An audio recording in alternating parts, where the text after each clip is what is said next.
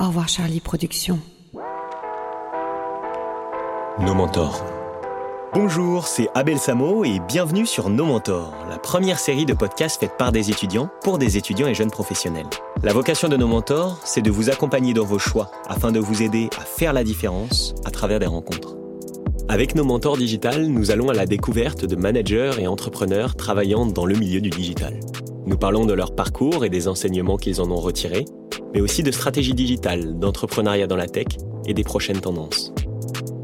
Dans cet épisode, j'ai le plaisir d'accueillir Antoine Boulin, partenaire et cofondateur de Red River West, un fonds d'investissement en capital risque qui investit dans des startups tech françaises. Aujourd'hui, il nous explique comment il a pris la direction opérationnelle d'une startup dès la sortie d'école et comment il l'a redressée avant de réaliser une belle vente. Enfin, il nous raconte sa success story, quand il est arrivé seul aux États-Unis à 29 ans, qu'il a conquis le marché américain et a généré plus de 100 millions de dollars de revenus avec son entreprise. Nos mentors digital avec Antoine Boulin, c'est maintenant. Bonjour Antoine. Bonjour Abel. Tu as plus d'une vingtaine d'années d'expérience dans le domaine du digital et tu es actuellement partenaire chez Red River West, un fonds euh, d'investissement en capital risque franco-américain qui va investir dans des startups tech françaises pour les aider à se développer aux États-Unis. Tu as co-créé ce fonds d'investissement en 2017 avec Alfred Verissel et Artemis, qui est la financière de la famille Pinot.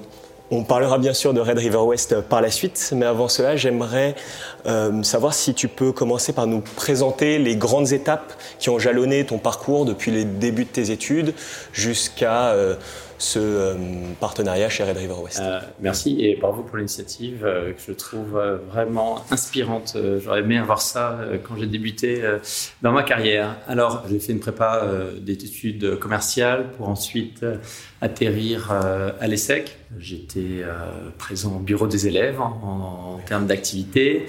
Et justement, j'ai rencontré là-bas des élèves des années suivantes, dont un qui, en sortant de l'ESSEC, a créé une, une start-up. On était à l'époque en 99, c'était le tout, tout début de l'Internet euh, en France.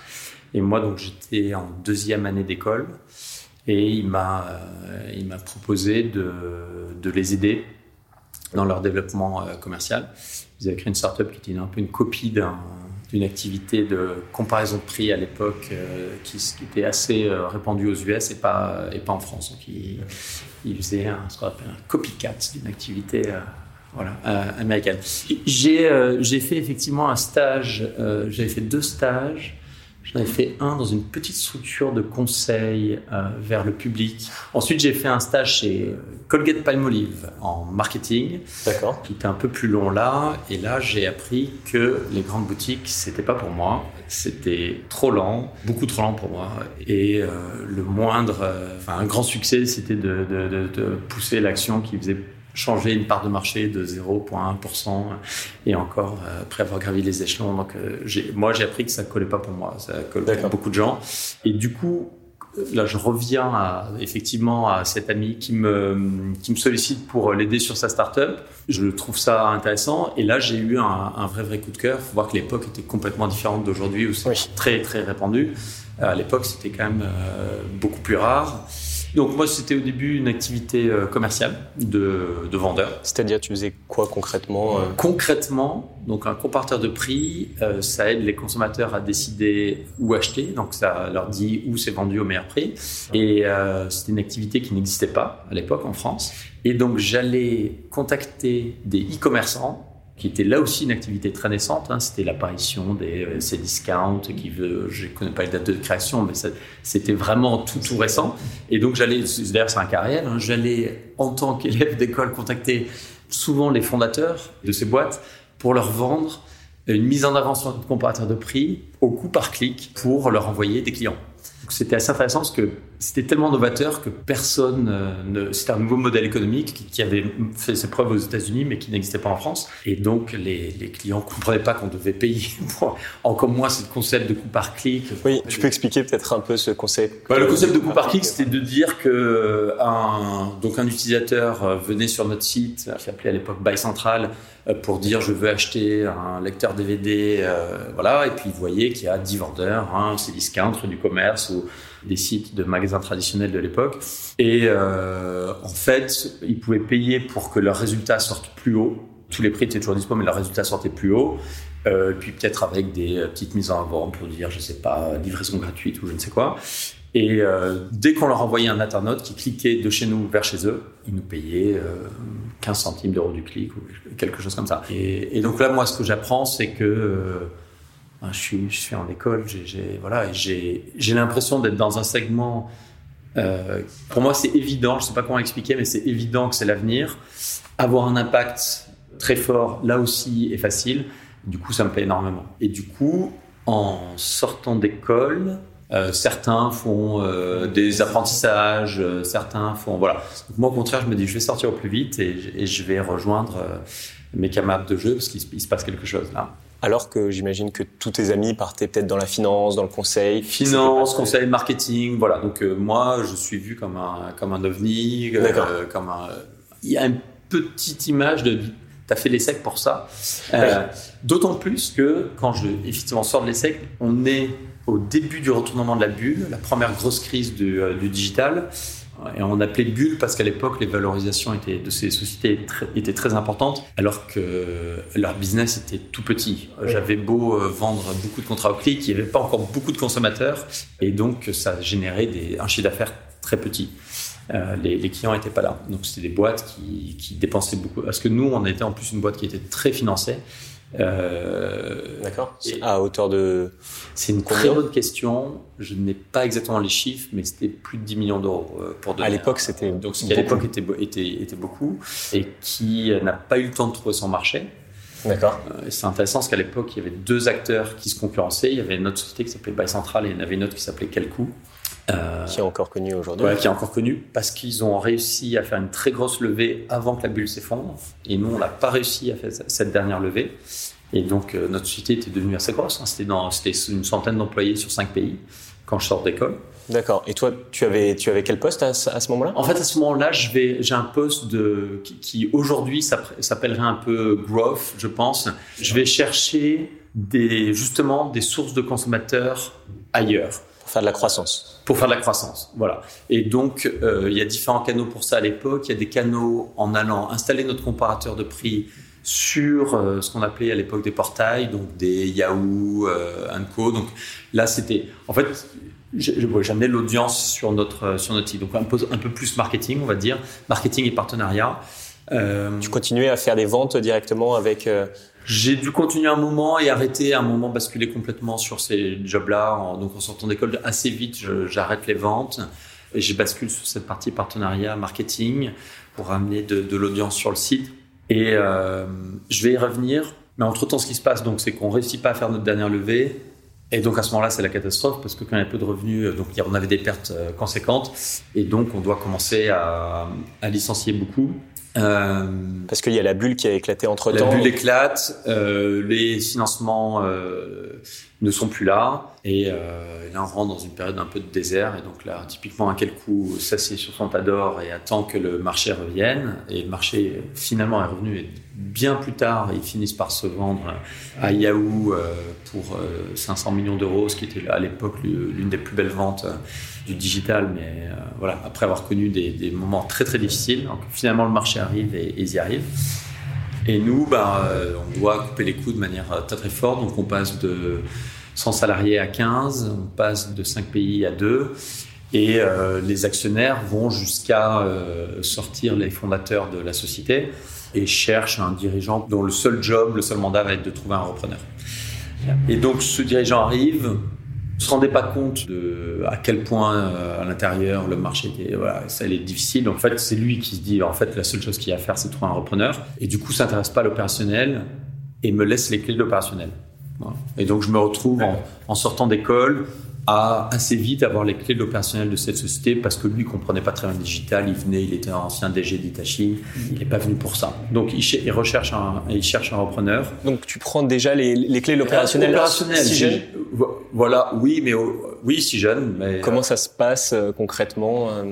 à l'époque, les startups étaient beaucoup moins mûres, euh, donc beaucoup de liberté. C'était très à plat. Je dois assez vite avoir des lignes managériales sur certains employés, mais finalement, euh, quand on est bon et qu'on a faim, euh, il y a de la place pour impacter. Moi qui ai toujours été le, fil directeur de ma carrière encore aujourd'hui, c'est de trouver des moyens d'avoir des impacts forts en un minimum de temps. Et donc, moi, ce qui m'intéresse à l'époque, c'est le, je découvre les premières euh, briques du SEO, Search, Engine Optimization, qui est donc une manière de faire ressortir ses résultats plus haut sur Google. À l'époque, c'était le début de Google. Ouais, c'est le début de Google. Enfin, Google commence à être très utilisé, mais très peu de sociétés savent qu'on peut améliorer ses résultats en, le grand mot c'était en optimisant. Donc il y a tout un tas de techniques qu'on découvre. Euh, moi je me passionne pour ça. Et euh, on fait partie, je pense, de, euh, je ne sais pas si on était la première, mais en tout cas l'une des premières sociétés euh, à faire ce qu'on appelle du référencement dynamique sur Google, c'est-à-dire d'avoir des, des, milliers, des millions de listings. On avait des catalogues de produits très larges, justement, parce qu'on avait vendu, à, voilà, on avait tous ces catalogues de produits. Et donc, dès qu'un internaute commence à chercher un produit, on se retrouve tout en haut des listings. Et là, la boîte repart. Et là, on trouve notre marché, en fait, d'une certaine manière. Alors à ce moment-là, la boîte n'allait pas très bien, tellement mal qu'on s'était mis en dépôt de bilan. Euh, donc on était, euh, on était protégé, donc on n'avait pas liquidé, mais euh, en gros protégé, ça veut dire que concrètement, on a le droit de ne pas payer nos factures, on est protégé par le tribunal de commerce, qui nous donne un certain temps pour trouver une solution. Ça doit être assez dur, ça, à ce moment-là? Oui, et, euh, et en même temps, moi, je suis guidé par euh, le fait qu'on trouve notre marché. Et parce qu'il y a ces deux choses en parallèle. Il y a ce côté dur. Est-ce qu'on va pouvoir payer les chèques, euh, les employés en fin de mois? On sait qu'il nous reste juste quelques mois, euh, etc. Et on est en train de trouver notre marché. Et donc, euh, quand arrive la deadline du tribunal de commerce, il y a différents projets de repreneurs. On savait qu'on ne pourrait pas s'en sortir seul, on n'avait pas suffisamment de visibilité financière. Et à ce moment-là, euh, je rencontre différents entrepreneurs et différents projets de reprise, dont un qui est euh, devenu mon associé, qui s'appelle Alfred Weissel, qui lui avait une société de contenu. Donc, il disait quoi acheter euh, dans, le, dans les vertical tech. Et nous, on disait où l'acheter. Et on a un peu, il a un peu cette vision de se dire, on va faire quoi acheter et où, l'acheter. Une fusion euh, entre les Voilà. Pour contrôler toute la chaîne voilà, pour avoir toute la chaîne et, euh, et voilà, ils, trouvent nos actifs intéressants et, et, donc il y a différents projets. Moi, en tant qu'à l'époque je représentais les salariés, je milite auprès du tribunal de commerce pour avancer avec ce repreneur. Le juge valide ce choix et donc, on est repris par Best of Media, qui était le nom de la société. J'ai une petite question par rapport à ça, juste en revenant un petit peu en arrière, avant que euh, vous vous fassiez racheter par Best of Media. Donc, vous avez la direction opérationnelle. Ouais. Comment on fait pour manager une équipe justement à cet âge-là? Et surtout une équipe, j'imagine, avec pas mal de tech, alors qu'on vient d'une école de commerce et que je pense tu me contrediras si euh, c'est pas le cas, mais qu'à l'ESSEC, à ce moment-là, il n'y avait pas forcément de cours sur le digital. Comment on fait, comment tu as fait peut-être pour te former et puis pour arriver à manager euh, une équipe dès ce moment-là euh, sans expérience du. Mon approche, ça a toujours été de beaucoup m'intéresser dans le détail, d'essayer de comprendre. Je suis allé jusqu'à mettre un peu les mains dans le cambouis pour comprendre avec eux. Donc je me suis fait mes, micro-formations avec eux, mais jamais essayé de faire à la place d'eux.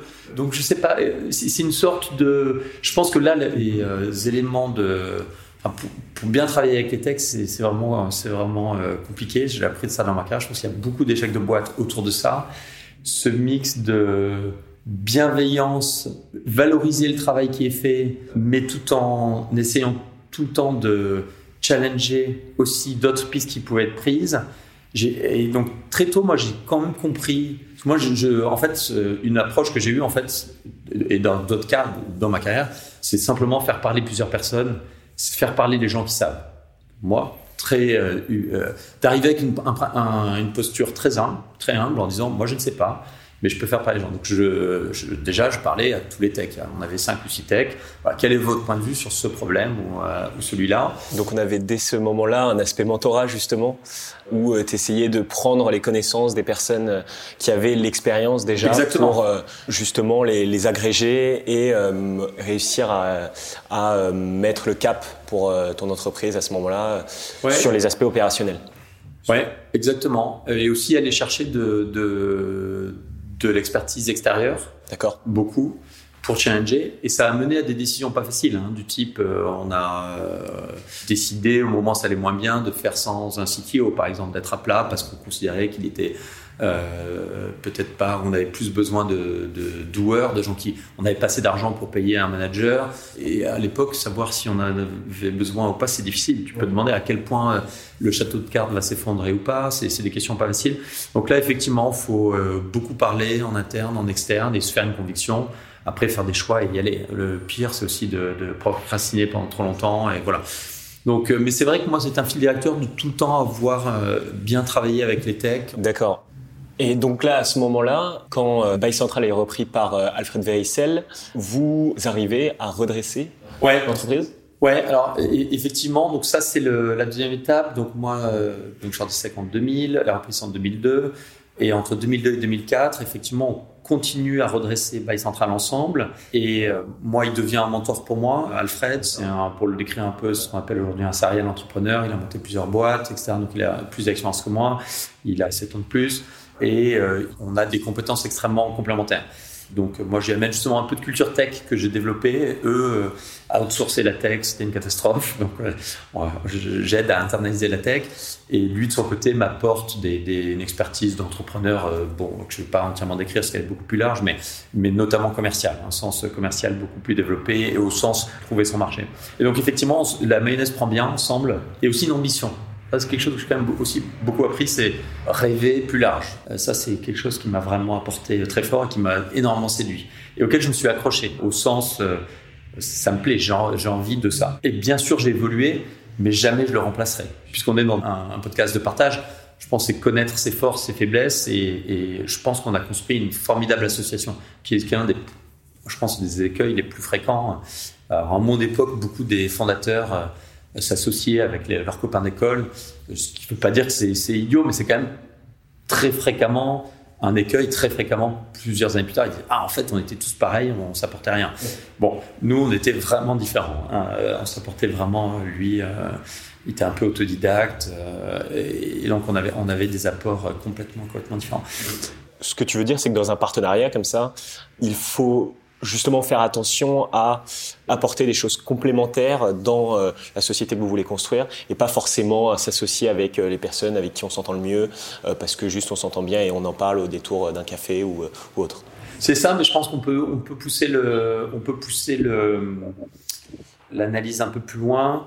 Je pense que ça marche très bien aussi pour trouver un, un nouveau job et donc avoir un nouveau boss. D'accord faire ses due diligence, donc ça c'est un, c'est un mot, c'est un mot, Est-ce que tu peux expliquer anglais que je vais expliquer, c'est quand avant de faire un investissement, en gros ça veut dire on fait beaucoup de recherches pour regarder sous le capot et s'assurer que la société qu'on essaie de racheter ou dans laquelle on essaie d'investir ne ment sur rien ou bien qu'elle est parfaitement compatible. donc on regarde des, milliers et des milliers de choses. Et eh ben, je trouve que ce processus, alors il est fait de plus en plus, je pense que tout le monde mûrit, mais, dans un cadre d'association, dans un cadre de recrutement, le nombre de fois où j'entends euh, Ah ben en fait, euh, je ne pouvais pas blairer mon boss. Bon, ben, peut-être que tu aurais pu t'en rendre compte pendant les époques de l'entretien et peut-être que toi aussi, tu aurais pu aller faire un, je sais pas si c'est un background check, mais peut-être tu peux rencontrer quelqu'un, euh, parler à quelqu'un qui le connaît, savoir comment il est en dehors du boulot. Enfin bref. Donc nous, avec Alfred, on a eu la chance de, se pratiquer pendant euh, longtemps. On a vu qu'on était complémentaires, euh, on a vu que ça collait, donc on les a fait au quotidien, nous, avant de nous associer. Voilà. Donc la boîte d'école, effectivement, on se rend compte que la vision qu'on avait initialement, elle est un peu précoce, là, de quoi acheter ou acheter. Et donc on décide de vendre la boîte et on la vend à euh, Bertelsmann, groupe de médias allemand, en 2004 on la vend très bien. Donc c'est une superbe histoire parce qu'il euh, l'achète à la casse au tribunal de commerce deux ans avant et euh, deux ans après, euh, là je pense que le temps est suffisamment passé, on la vend pour les chiffres n'étaient pas publics à l'époque, mais l'équivalent de 5 millions d'euros en upfront plus jusqu'à 5 millions d'earn-out. Earn-out c'est un complément de prix si ça se passe bien. Donc si on atteint nos objectifs. Voilà. Upfront c'est dès le début et earn-out c'est si vous atteignez les, objectifs. Et là à ce moment-là, tu as, des parts de, cette société? J'ai des parts, ça c'est quelque chose de, typiquement dans, dans mes signaux quand je ne suis pas associé avec Alfred. Alfred au tribunal de commerce. Je n'ai pas expliqué d'ailleurs pourquoi j'avais dit plus lui. C'était beaucoup plus la personne justement que le projet.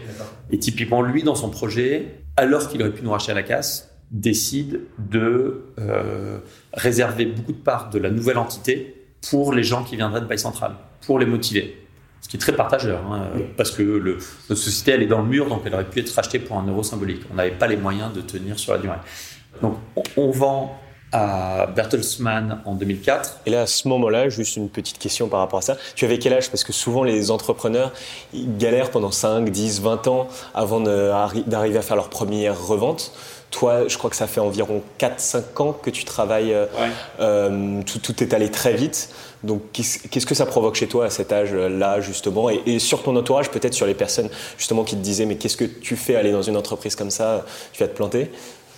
Ouais, alors, euh, pour être clair, moi j'ai des parts de Best of Media. L'argent va dans Best of Media. Moi, je deviens pas riche du jour au lendemain. Malgré tout, c'est une, très belle étape. C'est vrai que moi, je mets sentiment de, de, de, revanche, quoi que ce soit. J'ai plutôt, j'ai plutôt une petite euh, satisfaction personnelle de me dire, euh, finalement, j'ai bien fait d'écouter mon instinct, parce que j'étais guidé par mon instinct là-dessus. Donc voilà, je pense que c'est là un peu la petite leçon. C'est vrai que euh, quand tes parents te disent qu'est-ce que tu vas faire là-bas?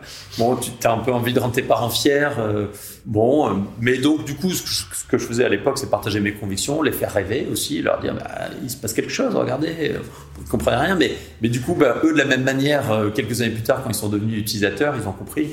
donc voilà, donc je pense que c'est plus, voilà. et j'aurais pu l'écouter plus souvent, mon instinct, dans le. Mais à l'époque, je l'ai fait, je crois, juste parce que viscéralement, je pouvais pas aller euh, bosser dans ces grandes boutiques. Je, euh, voilà. Ça, c'est quelque chose que tu conseillerais justement, euh, suivre son instinct. Par exemple, les personnes qui hésitent à travailler dans des grandes boutiques ou dans des petites boutiques et qui, peut-être au fond d'eux, ont envie d'aller dans une petite boutique. Voilà, moi je pense que la leçon, c'est pas un est mieux que l'autre. Je pense qu'il y, a des gens qui sont faits pour, pour l'un, d'autres pour l'autre, ça c'est pas la question. Et quand on crée des boîtes, c'est aussi pour qu'elles deviennent grosses à un moment et, qu'on les passe à des gens qui aiment faire ça. Donc, il n'y en a pas un qui est mieux que l'autre. Hein, c'est pas pas le sujet. En revanche, j'ai l'impression d'observer pas mal de jeunes qui, en temps, disent bon, je vais euh, aller faire 5 euh, ans. Euh, ah, je vais détester, mais ça va me faire une bonne formation. Ça, ça me fait un peu toujours mal au cœur. sauf s'il y a un projet derrière en se disant je vais vraiment développer des muscles dont j'ai besoin pour plus tard. Et ça, c'est une grosse différence. Si c'est ah, c'est bien pour mon CV, c'est rassurant, mais j'ai pas de projet derrière, là, ça me fait mal au cœur. Si c'est parce que je sais que ça va m'aider, là, euh, je, suis beaucoup plus convaincu.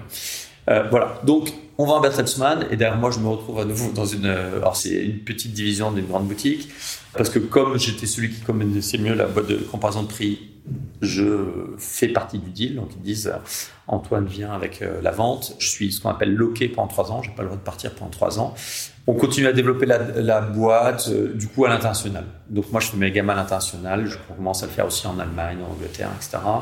Euh, donc, c'est une très bonne expérience, mais qui déjà est un peu plus loin de mes bases. En plus, le centre de gravité en Allemagne. tout d'un coup, là, un peu moins d'impact. Et donc, au bout de 18 mois, effectivement, j'ai appris, mais je commence à, à un peu m'ennuyer. Et là, d'ailleurs, autre leçon, j'aurais sûrement pu négocier quand on s'éclate pas, faut penser à bouger. Quoi. On peut pas être bon dans quelque chose qui nous. Voilà, faut s'éclater. La vie est trop courte. Enfin moi, en tout cas, je sais pas. Moi, j'ai toujours raisonné comme ça, donc j'aurais dû le faire. Et en plus, j'ai même pas pris de bon temps. Le, pire, c'est que je, comme je suis trop euh, consciencieux, j'aurais pu au moins euh, me tourner les pouces et voilà. Mais non, j'ai même pas pris de bon temps. Donc j'ai vraiment perdu sur toute l'année. Si j'avais été vraiment loqué, j'aurais dû prendre du bon temps, travailler sur d'autres projets ou je sais quoi. Trop consciencieux. il faut l'être. Il faut une éthique. Attention. Il faut une éthique. Il faut une éthique. Mais moi, je l'étais particulièrement. Hein. J'ai une éthique très forte dans la durée de, de pâtisseur, mais euh, voilà, je dis pas absolument pas de me tourner les pouces, mais il y a, y a, un équilibre. Donc là, ça nous amène à, à 2007. Et là, ben, en fait, un peu avant, on avait gardé le lien avec Alfred. Et Alfred, euh, sa boîte avait continué à se développer. On avait d'ailleurs pris certaines décisions ensemble. Et il m'appelle et il me dit J'étais devenu actionnaire de sa boîte, donc il me tenait au courant. Euh, c'est une très belle leçon que j'ai appris chez lui, justement, de bâtisseur c'est quand on développe un network, de l'entretenir sur le très long terme. Tellement de gens le font pour le besoin immédiat, un peu après, mais derrière l'oublie très facilement. Lui, c'est quelqu'un qui, depuis 30 euh, ans de carrière, entretient comme un jardinier son network ils m'ont donné, je leur rends euh, tout le temps, tout le temps, tout le temps. Ça, c'est une très, très, très, très belle leçon. Euh. Il, il me dit, ben voilà, euh, moi, je suis devenu co-leader en France sur les médiathèques. J'ai envie de me développer à l'international. J'ai envie de racheter cette boîte aux États-Unis. Est-ce que ça te tente?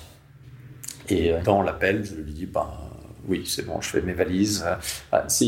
J'arrivais à la fin de mes trois ans de, donc le timing était parfait je, me souviens même de l'appel où à la fin de l'appel, je dis Au fait, dis-moi, c'est, elle est où cette boîte aux US Donc je, ne lui demande même pas où elle est. Et chanceux, c'est Los Angeles. Euh, donc euh, je me retrouve pas. Il y aurait pu avoir pire. Voilà, au fin fond du Nebraska. Et donc, ben, je pars à Los Angeles à, à 29 ans. C'était dans le cadre d'un rachat d'une boîte qui est rachetée là-bas. Et donc, je vais manager une boîte de médiathèque hyper euh, pointue parce que c'est des médias d'enthousiastes euh, qui construisent leur propre PC qui s'appelle Tom's Hardware. Et je me retrouve là-bas avec un accent euh, anglais à couper au couteau, pas 30 ans, à manager une boîte de 50 ou 60 américains qui est très mal gérée. Donc, dont il faut remplacer 90% de l'équipe, qui est distribuée sur 8 États aux États-Unis, donc il n'y a que 10 personnes à LA, le reste est partout et sur un contenu que je comprends pas extrêmement bien en plus. Donc euh, la même question que tu m'as posée sur comment euh, parler aux développeurs, la même chose s'applique à comment parler à des journalistes hyper passionnés d'un sujet auquel tu comprends rien.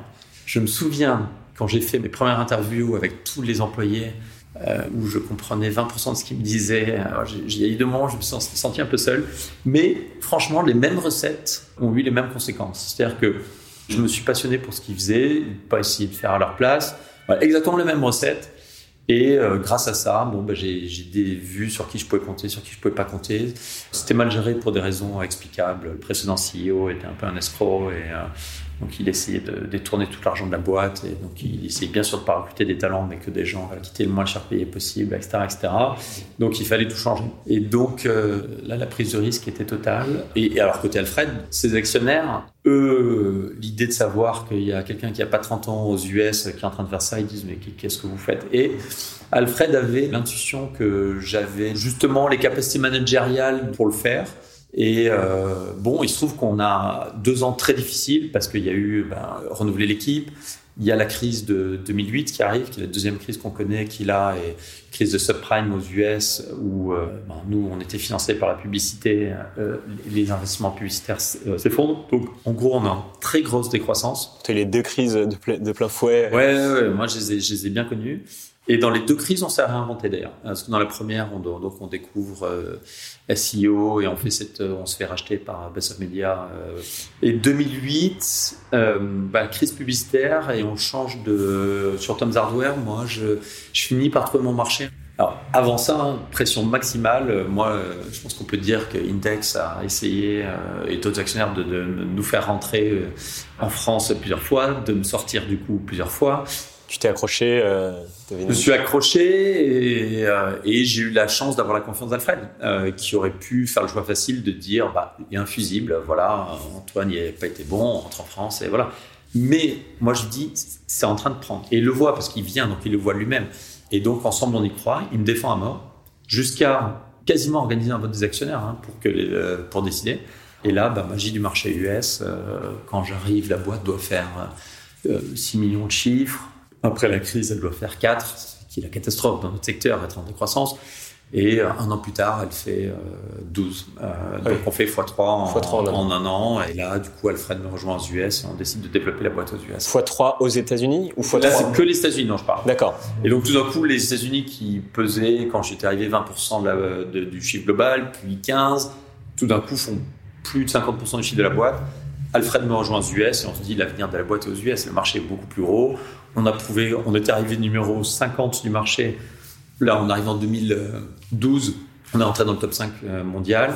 Et euh, là, on décide de faire une fusion. En fait, la fusion, l'identité en 2010, on l'a fait en 2012 ou 13. C'est avec un Américain où on réalise la vision qu'on avait au début. L'Américain a euh, un peu où acheter, avec une variation des, comparateurs de prix, avec du contenu. Et, et nous, c'est où acheter. Là, j'imagine que le time to market, enfin, le, moment où on arrive sur le marché est meilleur. A complètement changé. Euh, et puis, vu que vous êtes aux États-Unis aussi, c'est un petit peu différent. Et voilà. Et donc là, c'est des négociations interminables parce qu'on parle d'une fusion, donc partage de titres. Pas un qui rachète l'autre. Et les fusions, c'est très compliqué. Tout le monde nous dit un deal qui doit se faire, il se fait vite, autrement il se fait pas. On se dit, bah, non, on va, on va se battre. Voilà. Et le deal se fait au bout de trois ans. Et via cette fusion, on devient numéro 2. Et euh, avec l'objectif d'aller taper le numéro 1 qui s'appelait Cinet, qui venait de se vendre à CBS 1 milliard 8. Et voilà, on arrive à les battre en audience, pas en revenu, en 2000, euh, je sais pas, 14 ou 15. D'accord. Et là, vous faites combien d'audience, combien de revenus à ce moment-là où... On fait un peu plus de 100 millions de lecteurs ou visiteurs par mois On fait euh, bien au-dessus de 100 millions de, de chiffres d'affaires. C'est-à-dire qu'en deux ans, on arrive à doubler le, plus que doubler le business. Et voilà. Et puis on a réussi, la, on a réussi une greffe entre des Français euh, un peu parisiens, même si je suis pas parisien, mais le, le centre est à Paris. Ce que j'entends par là, c'est la capitale un peu sophistiquée et des Mormons du Utah, ce qui était basé à une petite ville de Utah, donc la greffe était complètement improbable. D'accord, donc pas du tout à Los Angeles euh... Non, non, pas du tout. Et le siège a, a, est allé où du coup non Et le siège a graduellement bougé vers New York, et donc on fait rentrer un, CEO dans la boîte. Et moi, je suis à ce moment-là euh, DG de l'une des deux divisions de la boîte. Euh, voilà, donc euh, bah, en fait, j'ai fait que développer ce que je faisais avant, donc euh, diriger une business unit aux US qui avait grandi, et via la fusion, j'ai pris d'autres euh, business units. Donc je, voilà, je, on avait deux divisions, en fait, une division B2C, une division B2B. Et... Donc B2C, euh, business to client, et B2B, business, business to consumer, c'est la même chose. Et B2B, euh, voilà, donc de la division B2B, on l'avait lancée en fait pour faire la même chose, des boîtes qui veulent acheter quelque chose, où est-ce qu'elles, où l'acheter, quoi, quoi acheter. Et donc la très belle expérience, mais on revient à cette notion d'impact. Quand le centre de gravité part à New York, finalement j'ai beaucoup plus d'affinité avec les entrepreneurs du Utah. L'ADN commun business, c'était ce côté entrepreneurial. On passe la main à des New York et on s'entend, ça, ça fitait très bien. Les New Yorkais sont plus des gestionnaires, euh, euh, risques averses, etc. Du coup, euh, moi, je n'inscris plus mon futur euh, dans, euh, voilà, dans la boîte. Ben, typiquement, je refais pas l'erreur que j'ai fait dans l'autre. Je continue à très bien faire mon boulot, mais avec Alfred, on se dit, ben, quel peut être notre prochain projet Donc lui était passé au conseil d'administration. Il était passé au conseil d'administration. Et toi, euh, tu continuais à manager donc euh, ta business unit, donc ton voilà. entité business, et ça se passait bien? Ça se passait bien. J'avais voilà, c'était je sais pas 60 millions de chiffres ce que je faisais, c'était 200 personnes. Euh, une dizaine de publications et euh, voilà et, ça se passait très bien mais je sentais que le CEO donc mon boss il n'allait pas être capable de prendre les risques que je voulais continuer à prendre parce que avec Alfred au fond nous on savait qu'on voulait euh, continuer mais s'il y avait eu un magnifique projet à l'intérieur de, cette boîte qu'on avait renommé Perch à l'époque il n'était pas impossible que je continue. On, on, était Alfred et moi actionnaires de la boîte, nos intérêts étaient alignés, c'était pas du tout impossible, mais Juste, on, on est, euh, voilà, avec ce nouveau CEO, je, je, je, voilà, je, on ne fonctionne pas pareil. Est-ce que c'était l'époque où beaucoup avaient eu du mal, euh, Dailymotion, euh, Deezer, etc., et ils avaient un petit peu ouais. raté leur export aux US, et donc vous, vous aviez justement réussi ça, et on vous contactait pour ouais. cette expertise Et on était presque devenus américains, nous. Nos, nos, les, les, capitaux étaient devenus américains, Index était sorti, et les capitaux sont devenus américains, plus de 90% du business est aux US, plus de 90% des employés non, sauf la R&D. On avait gardé la R&D justement, les ingénieurs en Europe, et on avait montré que ça marchait. Ingénieurs en Europe, sales et marketing aux US, en gros, en ultra résumant, qu'on voyait que ça marchait. Et donc, beaucoup de gens nous, demandent, et on commence à développer un projet, de, à se dire, ben, de, c'est l'époque aussi où il y a Rocket Internet, qui est ce grand groupe euh, digital allemand, dont le job est de faire que des copies de trucs américains. Dès qu'un truc américain se lance, on fait une copie, et plus tard, on sera racheté par les Américains. Et nous, on se dit, c'est quand même pas possible. On est, on est quand même pas. Euh, on voit que les Américains sont pas meilleurs que nous, honnêtement. Euh, on voit que c'est plus dur de lancer son business dans d'autres pays d'Europe que de lancer aux US. Aux US, c'est en anglais. Tout le monde parle anglais. Aux US, il y a un grand marché commun. Il y a un autre langage universel qui est le langage du business. C'est ce qui intéresse les gens. Il n'y a pas euh, d'autres problématiques culturelles. Donc, ce que je disais avec les Mormons, euh, on s'est compris parfaitement à, en se retrouvant sur notre ADN entrepreneurial. Du coup, on se dit le marché est énorme, il est prenable, c'est fou. Et donc, on crée un, projet. Euh, nos premiers mots là-dessus, c'est sur un coin de table, un restaurant fin 2012. Donc ça, on revient vachement en arrière. Euh, on l'a développé très lentement, et, notamment parce que moi j'étais dans l'opérationnel et Alfred, lui, a. Et le, nom, le nom de code s'appelait Rocket US. Donc c'était nous, on va faire des roquettes qui vont partir vers les US. Donc ça, c'était le nom de code. Et Alfred, lui, étant sorti de l'opérationnel, commence à accompagner certaines boîtes qui souhaitaient se lancer. Donc on considère que c'est un peu les bêta-tests de ce qu'on a ensuite fait avec le fonds. Euh, et donc euh, ensuite, on finit par lever un fonds d'investissement pour euh, réaliser ce projet. Donc pour aider les startups françaises à se développer aux États-Unis. Exactement. Exactement. Et donc c'est un modèle assez, donc on le crée avec une mentalité d'entrepreneur finalement, en se disant il y a un problème, on apporte une solution, et donc on fait différemment parce qu'il y a encore un problème. Et le problème c'était que peu de gens se lançaient aux US Et comme tu l'as dit, les peu qui se lancent se plantent, ça coûte hyper cher, ils reviennent en disant c'est l'enfer. Et nous, encore une fois, on était passé très proche hein, euh, de, de, la plantade et de dire, euh, ben voilà, on a cramé. Euh, nous, c'était pas mal d'argent. Donc, on aurait pu revenir avec notre. voilà, il se trouve qu'on est passé et que ça, s'est bien passé. Donc, on a peut-être fait un peu moins de conneries que les autres. Et donc, on, on se dit, on va, on va partager. Voilà. Et donc, on crée ce fonds qui est un peu hybride, fonds d'investissement, apporter des capitaux, parce que pour aller aux US, il faut de l'argent, mais aussi apporter de l'accompagnement opérationnel pour, euh, pour éviter ces erreurs qui coûtent cher. Et donc justement, est-ce que euh, tu, toi qui, euh, qui as fait justement cette transition et qui aide les, les, entreprises à faire cette transition vers les, les États-Unis, est-ce que tu aurais quelques apprentissages, quelques conseils pour justement deux, trois points pour les entrepreneurs qui voudraient potentiellement se lancer aux États-Unis? Ou bien depuis la France et, et scaler une, une startup qui, a déjà une, certaine taille, ou bien même euh, les entrepreneurs euh, qui, veulent directement commencer aux États-Unis alors qu'ils sont français euh, Bon, je vais en citer deux, trois en vrac. Rapidement, je dirais, il est prenable le marché, mais il faut s'y engager avec suffisamment d'énergie. Je vois quand même trop de personnes qui se disent ah si on essayait en mettre en mettant.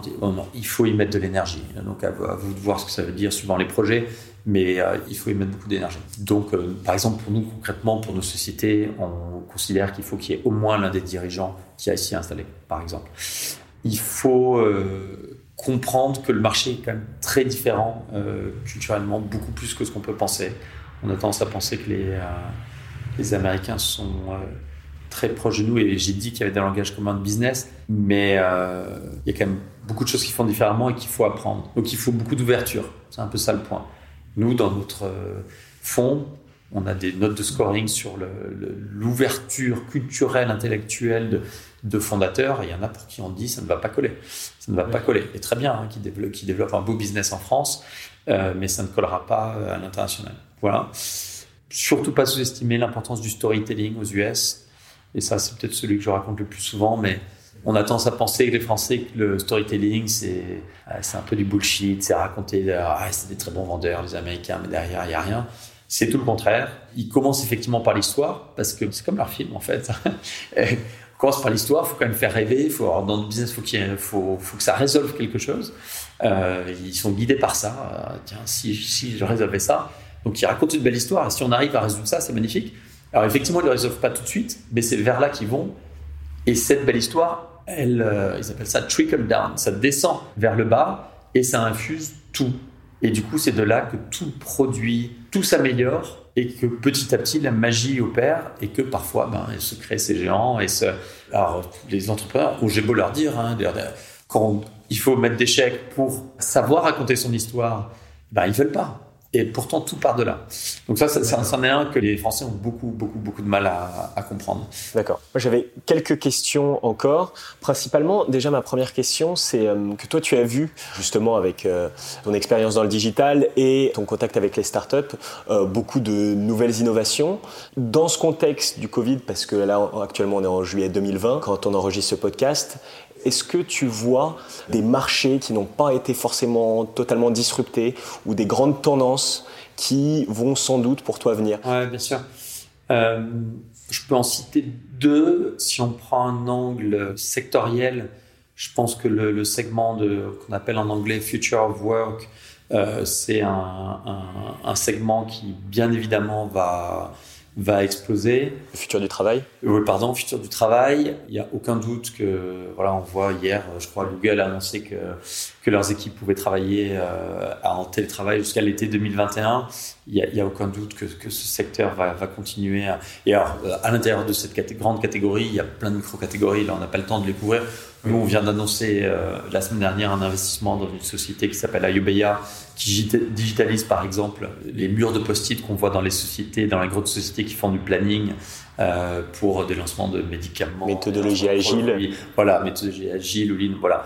On avait investi pré-Covid. Bon, on a, on a eu euh, un peu de chance, un peu de flair. Euh, L'activité a énormément augmenté post-Covid. On voit bien donc que tout ce segment du future of work va continuer euh, à, se développer. Et ça qui est intéressant, les, Américains sont vraiment beaucoup plus méthodiques que nous euh, ici pour cartographier les segments, nommer leurs segments et ou les inventer. Donc euh, voilà. Donc ça, c'en est un. Après, je pense qu'il y en a un qui tarde à trouver son marché, mais comme l'une des euh, choses que j'évoquais dans ce podcast, c'est le time to market. Je pense que AR et VR va finir par trouver son marché. on, on sait euh, sans, euh, voilà, je trahirai aucun secret que pour le coup les Gafa vont sortir des, euh, produits. Alors dans certains cas, l'ont déjà fait. Euh, on fait Facebook, par exemple avec Oculus là, qui a enfin sorti un casque de VR qui est sans fil, pas cher, moins de 500 dollars. Là, il y a tout un écosystème d'applications qui va se développer et qui va être incroyable on est au tout début, là il faut, il faut attaquer ça. Le prochain App Store un peu. Voilà, exactement. Et tout ça n'a pas été fait. Euh, là, aujourd'hui, il n'y a aucun revenu qui est lié à ça, mais, euh, ou très peu. Mais justement, dans trois ans, ça va être une mine ouais. D'accord. Merci beaucoup. Juste pour revenir sur deux trois, deux, trois aspects, encore deux, trois petites questions de fin. Donc toi, tu, je pense qu'on peut dire que tu as eu un parcours professionnel bien rempli, couronné de pas mal de succès. Quelles sont pour toi déjà les qualités et compétences qui ont fait la différence pour réussir euh, ce que, ce que tu as accompli? Je pense que tu as parlé un moment euh, de l'empathie où tu te mettais à la place euh, des employés que tu manageais. Est-ce que tu peux donner rapidement une ou deux compétences, tu penses, qui, qui étaient importantes peut-être que tu as cultivé Oui, bon, j'aurais effectivement dit l'empathie en premier. en second, je dirais probablement la capacité à prendre des risques. Euh, et pourtant, je suis pas tout en haut de l'échelle. Euh, si on compare par exemple à un Alfred, euh, et c'est aussi ça qui m'a attiré. Mais je pense quand même que c'est la clé de, beaucoup de choses. Si on n'est pas capable de prendre des décisions, et il y a tellement de personnes qui sont incapables de prendre de vrais risques, c'est là qu'il se passe quelque chose. Donc je pense que c'est vraiment le plus important. Et, et, et, du coup, et là dans mon partenariat avec Alfred, c'est moi c'est la capacité à prendre des risques, mais aussi cet équilibre entre valoriser justement lui cette volonté de prendre des risques encore plus gros, mais moi aussi de savoir les mesurer. C'est là ça qu'on a très bien fait ensemble. Donc je pense que j'ai un, bon équilibre entre respecter euh, justement ce côté finalement un peu fou de certains entrepreneurs euh, qui disent quelque chose et mais euh, c'est impossible et de leur donner la finalement le d'y croire avec eux, même si on n'arrive pas à le voir. Parce que moi, c'est mon cas, j'arrive pas à le voir. J'arrive à voir à certaines années, mais pas nécessairement plus loin que ça, et, et, donc aussi reconnaître beaucoup mes limites. Ça, ça en est sûrement une, quatrième, ça. C'est de, de savoir que moi, je ne savais pas faire ça moi seul. Et donc de m'atteler, c'est ce que les mots que j'ai utilisés plus tôt, je me suis dit, oh, ça, ça me plaît. Ça, ça me plaît, j'ai pas ce muscle, je vais aller m'accrocher je vais aller m'accrocher à ça. Et donc, euh, voilà, du coup, ça a été un mentor, mais ça a aussi été derrière un associé. Donc voilà, pêle-mêle, ça en fait déjà 3-4. Les conseils, les conseils que tu donnerais à, des personnes qui voudraient ou bien entreprendre dans la tech ou bien travailler dans le digital, ce serait euh, justement euh, d'avoir ces aspects de, prise de risque, d'empathie, de, savoir, euh, euh, travailler avec les autres et de savoir apprendre des autres. Est-ce que tu vois un autre conseil justement plutôt dans l'aspect conseil et pas forcément qualité que, tu as eu euh, peut-être des choses que peut-être tu n'as pas réussi à forcément faire? Je pense qu'on n'a pas assez, nous, réfléchi en termes de ce que je disais avant, en termes de segments, en termes de catégories et en termes de time to market. Bah, J'ai dit à un moment, on s'est un peu planté en faisant beaucoup trop tôt. Euh, ce qu'on se dit, alors on a réagi, on a vendu. Ça, c'est un, euh, bon, c'est un, une tarte à la crème, hein, mais savoir apprendre de ses erreurs vite. Oui on a vendu assez vite hein, finalement. On aurait pu euh, s'acharner le, le, comparateur de prix après l'avoir remonté. Donc, mais je, pense ce fait de et ça, ça s'applique à tout le monde de réfléchir au segment de cette manière. Il y a des segments. Quel est le, le segment du dessus, le segment encore du dessus, le segment du dessous, encore du dessous, et de voir où il se trouve dans la courbe d'innovation. Donc, dans, à quel moment il va arriver à maturité. Euh, il y a Gartner euh, qui fait quelque chose de pas mal sur ses courbes de, de maturité, les courbes d'adoption. Euh, je crois qu'ils appellent ça le hype cycle, le, le, le, cycle de la, de la hype. Et alors, si on veut entreprendre, c'est bien de se placer en amont. en amont. Pas trop en amont. Donc voilà, et c'est pour ça que je dis parler RVR. Je pense qu'on euh, on ne doit pas être très loin de, de, du moment où ça va, ça va atteindre euh, une maturité forte. Moi, c'est celui-là que je retiendrai le plus dans notre, euh, dans notre parcours. On n'a pas assez raisonné comme ça. Et, ça va jusqu'à ce. Ça peut être dans le choix du, du business même. Mais quand je manageais euh, de quel business je vais lancer ou je vais rejoindre, si je vais prendre un boulot dans une boîte, j'ai envie de savoir que cette boîte, elle est dans un secteur porteur. J'ai mon ancien stagiaire qui me demandait l'autre jour, euh, voilà, j'ai ces cinq opportunités, où est-ce que je vais? Ah, Ça m'a pris cinq minutes. Je dis, bah, c'est de là, t'évites. Euh, c'est des secteurs qui sont pas porteurs. Il y en avait une qui était sur les, euh, les, euh, la, restauration en temps de Covid. Aller commencer e-commercial pour aller vendre des trucs. Aller vendre du marketing aux restaurateurs en temps de Covid, ça va être compliqué. Voilà. Donc ça m'a littéralement, littéralement pris 10 secondes. Bon, celui-là est facile, j'en cite un facile, mais euh, se renseigner sur le marché bah, Oui, alors là, je, cite pour, illustrer quelque chose de très facile, mais bien comprendre où, euh, quel est le, time to market de son marché, mais aussi quelle est la taille de ce marché, est-ce qu'il va se développer, est-ce qu'il est en croissance? mais ça peut aussi être, quand on gère son business, moi, quand j'avais 20 publications à manager, ben, c'était la même question, c'était quelle, est la, prochaine publication qu'on va acheter ou qu'on va racheter ou, lancer? Ou sur quel article on va écrire? Donc, sinon, cette matrice de raisonnement s'applique un peu, euh, un peu à tout. Et là-dessus, là, je reprends le point de données. Pareil, nous, on, allait chercher un maximum de données pour valider nos choix.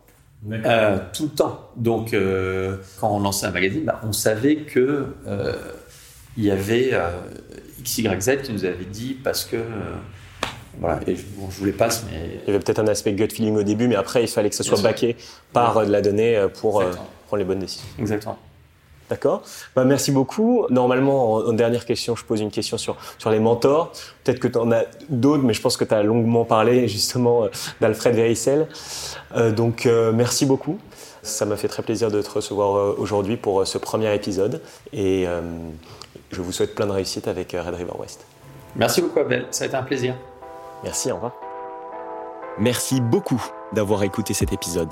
Si ça vous a plu, vous pouvez vous inscrire à la newsletter sur le site nomentor.com afin de ne louper aucun prochain épisode. Retrouvez aussi nos mentors sur Facebook et Instagram et n'hésitez pas à vous rendre dans l'espace de sondage où vous pouvez nous communiquer vos questions pour les prochains invités. Je suis évidemment preneur de vos retours, alors contactez-moi sur LinkedIn pour que nous améliorons ensemble ce programme.